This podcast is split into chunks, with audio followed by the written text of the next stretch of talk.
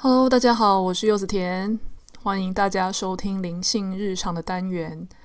最近啊，因为快到年底了，那有在追踪我的粉丝团的朋友都知道，我家在年底准备搬家了。那有搬过家的朋友就知道啊，嗯，这段时间就会变得非常的忙乱，因为呃，我其实觉得啦，搬家最忙的是过渡期，因为。呃，这段时间你还住在旧的地方，可是你已经该开始整理了，但是又不能进阶到装箱的程度，因为一装箱，你基本上很多东西就没有办法用，所以这个过渡期就会变成是，嗯，很多东西你该做，但是又不能做太彻底，可是你又怕那些东西没有做完，到时候会手忙脚乱。那我们家其实是大概在七八年前搬到现在住的这个地方。理论上，在那一次搬家的时候，已经算是丢掉跟整理蛮多东西了。那加上我搬到这个新家的时候，呃，也曾经在搬进来一两年内，呃，接触到《怦然心动的人生整理魔法》这个这本书，所以呢，我之前就有曾经做过很大型的断舍离。那时候丢掉超级多东西的，而且我之后也算是嗯维持在一个少物生活主义的状态下，基本上我不太买东西，没什么购物欲。那呃，别人要给我东西呢，我通常也不见得会留下来用，所以可能会呃丢掉或是送人。我不是那种会因为情面，所以把那个东西硬是留下来占空间的人。但即使如此，你在一个地方住了七八年，其实还是真的会累积到很多。嗯，其实你看到他会想说，这东西到底那时候为什么会来到我身边的那些杂物？那些杂物其实清起来非常的耗神，有些有，尤其有些东西它放在抽屉或是柜子久了，会有一点旧旧黏黏的，或者是灰灰脏脏的，拿到的时候手感就已经不是很好。更何况，就是你还要决定它的去留或是清理它。那有些东西呢，你又会觉得说这个好像还有用，但真的要留吗？或是那个还很新，甚至全新，可是你又用不到，那应该怎么处理呢？嗯，我这时候啊，就发现其实整理这个东西真的是一门修炼。所以我这集打算就来分享一下我在。这段搬家的整理过程中，看见一些我从来没有想过的东西，它甚至也可以跟一些金钱的心法连接哦。刚好我上一集的金钱恋爱学讲到的就是把钱花在富足感的地方嘛，而不是花在自我感觉良好的地方，这样才是真正的让钱去带良好的频率回来。这一次大整理。刚好就会让我看到过去自己花钱的习惯，也让我再度再反省一次自己，呃，花钱到底是不是花在真正有富足感的地方呢？首先啊，我就这次有一个非常嗯深刻的感觉，就是呃，之前我曾经有去上一个布洛克朋友叫整理炼金术师小印的线上课程。就是关于二手贩卖或是嗯二手的东西整理赠送这样的课程，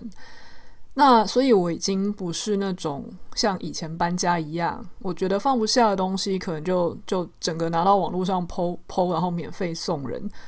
我会稍微去把一些呃还能用，而且我知道应该会有人要的东西拿去二手的卖。那在这个卖的过程中，我深刻的体会到。什么叫做呃一个东西变成物品之后，它基本上就开始折旧这件事？虽然以前是知道这个道理没有错，也知道你东西买来之后，你就不可能再卖原价出去这个道理，但是当你活生生的在卖它的这个过程中，你才可以亲亲自的感受到这个东西折价的多厉害。那如果呢，你有充分的享受这个东西，然后最后是卖这个折旧的价钱也就罢了，但通常没有。然后尤其是有一些东西啊，可能以前比较粗枝大叶一点，没有把它保养得很好，所以可能就有一点呃瑕疵，所以你也更不可能就把它卖到很好的价钱。那再来就是因为有一点时间压力，所以你也不可能卖一个很高的价钱去跟它耗。你基本上就只能用一个嗯二手价大概成交在哪一个状态。那你为了更快的把它卖出去，你可能就会比呃那些二手价再更低一点。这个时候你真的就可以感受到哦，那些钱，如果你那时候没有花掉，那你那个时候拿这些钱拿去呃。让他生利息，让他投资。其实现在 户头的钱可能不是只有这一些耶。那又或者是呃，不一定说什么钱什么钱都要存起来，让它越变越多。如果我让他去做一些让自己有富足感的事，比方说好了，呃，我常常有时候想要去上一些课程，但那些课程我就觉得哇，一笔下去是很贵的。但那些课程实际上对于我的头脑的成长，又或者是它对于我的思考模式的转换，实际上是很大的。但是，呃，我如果没有让自己在其他地方是节省，然后有更多的余裕的话，那我在看到这笔呃这一笔比较大的支出的时候，我可能就会舍不得花下去啊。甚至我可能会给自己一些理由，就是啊，没关系啊，那个东西，呃，网络上有免费资源，或是啊，我东东查一下，西查一下，其实应该还是能拼凑出很多知识啦。OK 啦，就算你真的在网络上爬到很多资源的，但是你会看吗？如果真的这么有心的话，实际上早就看了，而不会是拿来打消自己买的念头。但实际上最后什么都没有吧？对，所以，嗯、当我在真的去做二手贩卖的时候，你彻底感受到这些东西你买的时候是什么价钱，卖出去的时候是什么价钱的时候，我彻底的反省。我目前都告诉自己说，我真的不要再买首饰了，因为呃，像我之前在我的书《专注是一种资产》里面有提到，我以前非常喜欢呃招摇的饰品，比如说很大的耳环。呃，手手手链、手镯之类的，很。然后之前在书里我有写，我在觉察自己为什么想买这些东西的时候，我发现是因为我自己本身的性格蛮自卑的。那我会觉得，我透过这些很招摇的饰品，又或者是那一些看起来气场很强的装饰，他们会让我感到自己好像很容易被看见，自己好像会被人呃。当一个很特别的存在去在乎的时候，我就会觉得自己需要靠这些东西的气场来，嗯，武装自己。那当时写下那那一篇文章之后，我就真的比较少买饰品了。但是在那之前，我还是买了很多啊。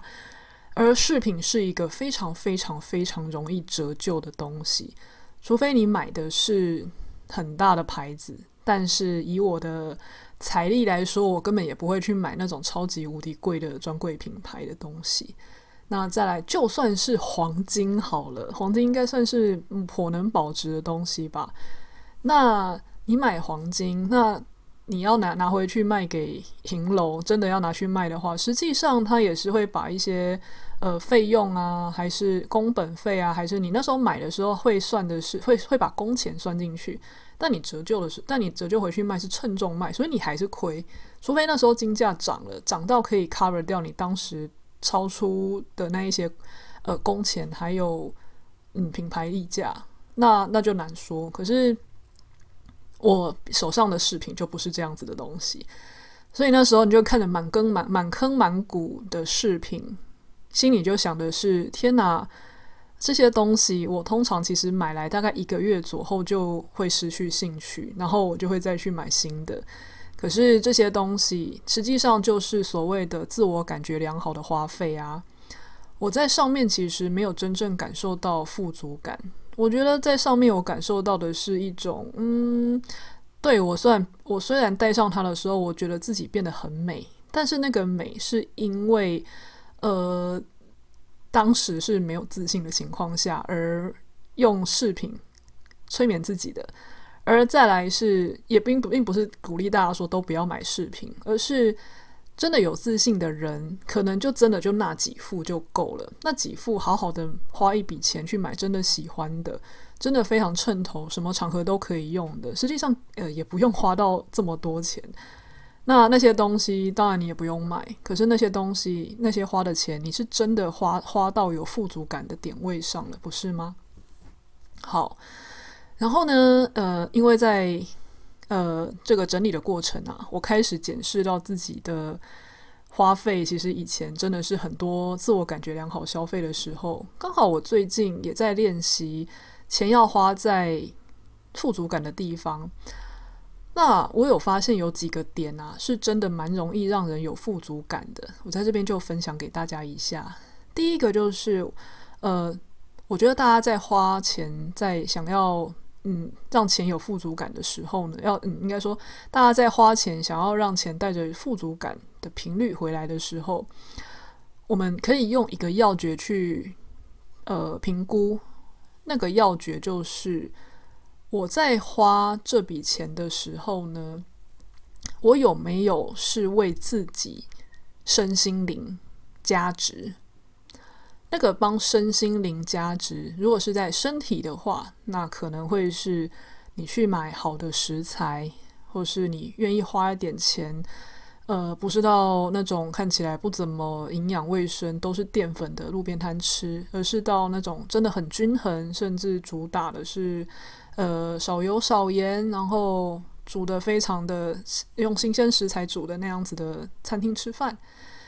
那又或者是你可能会花钱买好一点的油，好一点的酱油，或是嗯比较好一点的盐或是香料去调味，这个都算是帮身体加值，因为你不会让自己去被外面那一些廉价的啊，或是化工产品的东西去荼毒身体，这个就算是。